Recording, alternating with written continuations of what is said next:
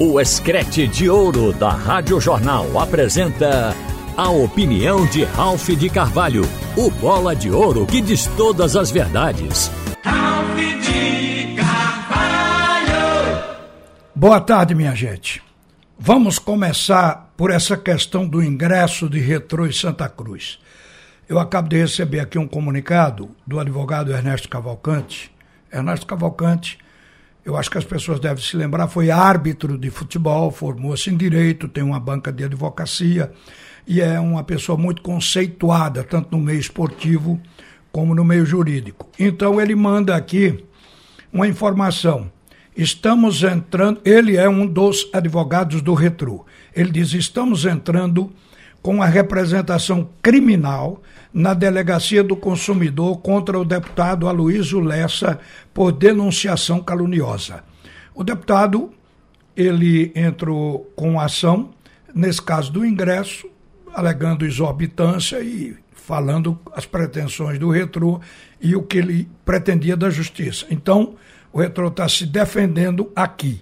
Mas eu quero atualizar vocês com uma conversa que eu tive agora, há pouco instante, com o presidente da federação, Evandro Carvalho, que é mediador desse acordo para evitar a justiça e para estabelecer um novo preço do ingresso.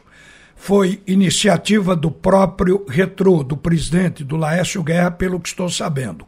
E o Evandro Carvalho disse que ele conversou com o Laércio, conversou também com o presidente do Santa Cruz, e por isso o Antônio Luiz Neto, e vão fechar o valor do ingresso agora à tarde.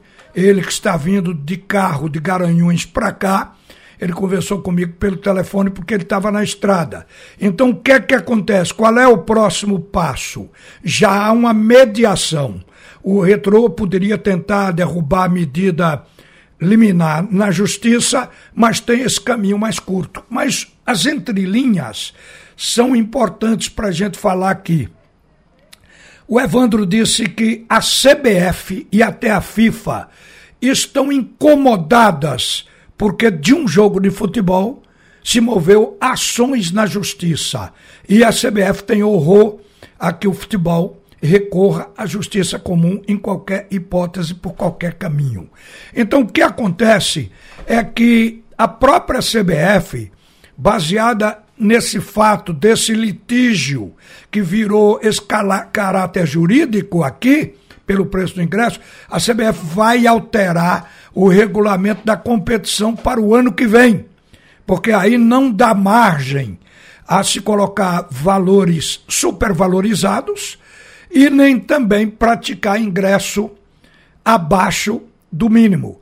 A CBF atualmente, no regulamento da competição, estabelece o mínimo, mas agora vai mudar a redação para estabelecer também o máximo, e que seria o máximo com uma visão aceitável dentro dos custos de uma partida de futebol e importância também dela. Então isso é para o futuro, mas partiu exatamente desse momento que vive o futebol de Pernambuco.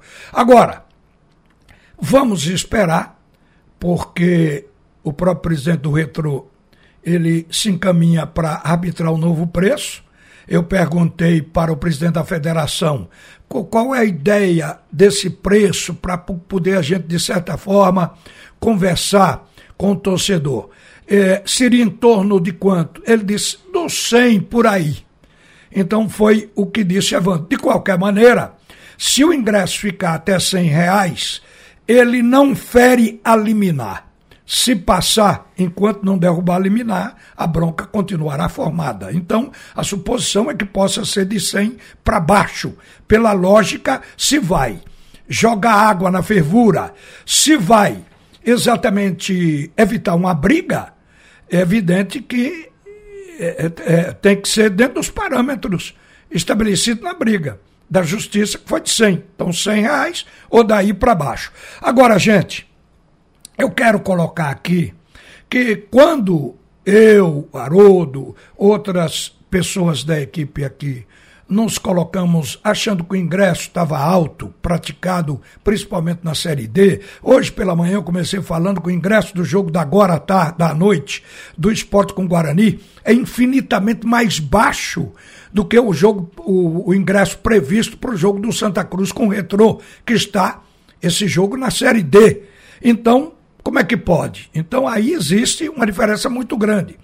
A gente falou no preço, mas a gente entendia o que estava movendo o retrô a dar esse preço. Porque se o retrô tivesse, fosse possível para ele dizer não, o jogo vai ser de portões fechados, como se praticou dentro do auge da pandemia. Para o retrô era melhor, porque no fundo o retrô queria tirar a torcida adversária, porque o torcedor, quer ou não, ele não ganha jogo, mas ajuda. Ele dá folga ao time. Ele grita o nome do jogador, o jogador dentro de campo vai ao seu limite e passa dele, a chamada superação. Então o público tem importância. Então a ideia é preciso entender, para não satanizar as pessoas, a ideia que moveu. Não foi uma ideia de explorar de atacar a massa do futebol. Não, era a ideia de deixar o máximo vazio o campo, porque isso para o Retrô, que é um time que busca um título, uma conquista, é um lançamento de três anos essa equipe, então faz qualquer coisa, às vezes até impensada, para no campo esportivo obter o resultado dentro, obviamente, de uma legalidade. Então a gente entende e separa isso da briga. Eu disse aqui várias vezes e vou reiterar: acho o ingresso absurdamente caro na proporção do que vinha se praticando. Então subiu muito. Numa competição de 20 reais de ingresso, ela passa de repente para 300, então isso cria um impacto negativo. Mas, separar das coisas, evitando exatamente mudar a imagem verdadeira do retrô e de quem faz o retrô a partir do seu presidente, eu devo dizer, para que fique marcado, o que o Ernesto Cavalcante disse ontem, aqui na resenha da noite, com o Edinaldo. É, o, o, o retrô, ele tem um cunho social. Eu, na primeira conversa que eu tive com o presidente do retrô, já faz tempo isso, ele dizia as razões da fundação. O Retro foi fundado e com um propósito de amparar jovens da periferia, quer dizer, jovens sem oportunidade e até excluídos socialmente. Eu diria que é um projeto não só social, como humanitário. Então, de repente, por uma questão de preço, a gente vai olvidar isso, botar uma pedra em cima eu não sei se todos sabem, mas eu não sabia de tudo e passei a saber. Eu fui convidado para visitar as instalações do Retrô. O Retrô fornece 400 refeições por dia a jovens carentes da comunidade de 12 a 18 anos. Então, isso aí mostra o objetivo social, eu diria, repito, até humanitário fornece cestas básicas às famílias que estão no entorno. Então, gente, vamos imaginar que o Retrô não teve interesse, ou o Laércio, quando falou, de atingir o pobre do, do cara que não tem dinheiro para pagar 300. A visão era exatamente essa de tirar o máximo de força do adversário de dentro do estádio. Mas a gente reconhece os pilares da fundação do clube e o propósito paralelo desse clube, além de jogar futebol e de revelar valores que o clube vai vender para poder lucrar o que seria automaticamente o suporte financeiro para se manter. Então eu quero deixar isso destacado, porque recentemente eu disse aqui que tinha uma admiração pelo empreendedor Laércio Guerra por esse trabalho, quando eu tomei conhecimento a primeira vez. Então a gente passa a respeitar as pessoas e até admirar pelos propósitos dessas pessoas. Eu quero dizer também que a previsão, e aí já passa para o campo administrativo, era de vender 60% Aliás, já foram vendidos, segundo aqui informações não oficiais, já foram vendidos cerca de 400 ingressos, pelo preço que foi colocado lá. De acordo com a liminar, vai ter que devolver o dinheiro, se a liminar não for derrubado, ou se houver um acordo de redução é, sacramentado agora à tarde na federação. Quer dizer, o acordo já está, já está montado. Só falta realmente assinatura hoje à tarde dos participantes. Mas o, o que a gente tem que dizer aqui é que se estava prevendo vender 60% dos 4 mil ingressos do Santa Cruz. Então, era ingresso vendido, digamos, a metade por 300, a metade por 150, como estava lá na planilha de venda. E isso aí daria, provavelmente, 900 mil a um milhão de reais para a equipe do Retro. O Retro se diz também na sua argumentação para a justiça, até para poder justificar o valor do preço, o Retro diz que levou prejuízo na competição. E como este jogo pode ser o último para o Retro, como pode ser o último para o Santa Cruz, ele via o caminho de se ressarcir e tirar justamente o prejuízo. Este é o argumento que o advogado passou, que o retrô está usando para se defender. Eu quero dizer a vocês que eu aqui tive o objetivo de separar as brigas esportivas do caráter de quem administra e dos propósitos do clube. Acho que ficou bem claro o propósito da equipe do Retro.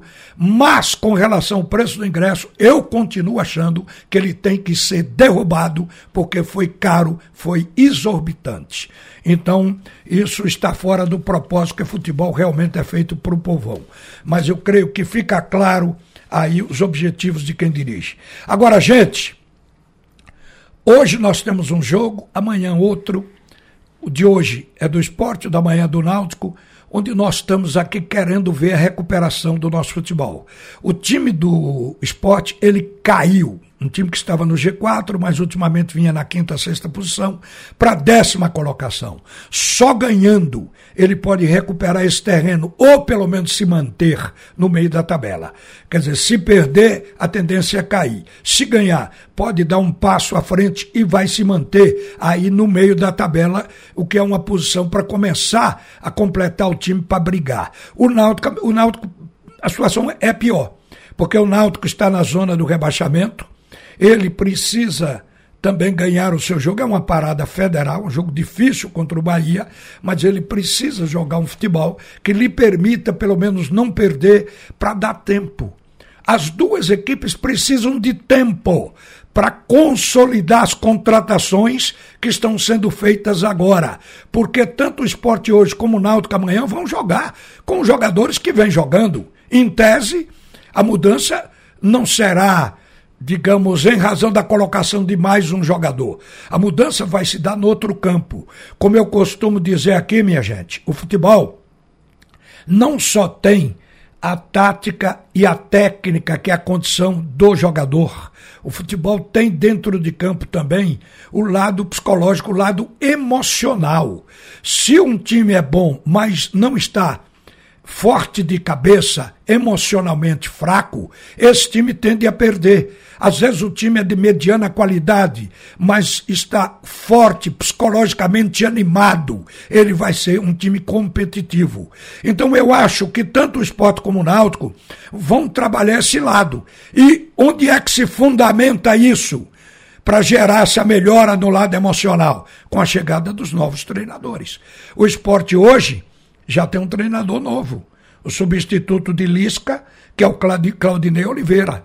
Então, isso deve não só ter uma leve mexida do treinador, mas também essa componente emocional. É o que pode levar a gente a imaginar que o time possa jogar melhor. Porque o time do esporte é praticamente o mesmo, e eu diria mais fraco, porque perdeu Thierry, está sem Everton, então ah, o time do não tem Maílson, está readaptando o Carlos Eduardo, que era o segundo goleiro.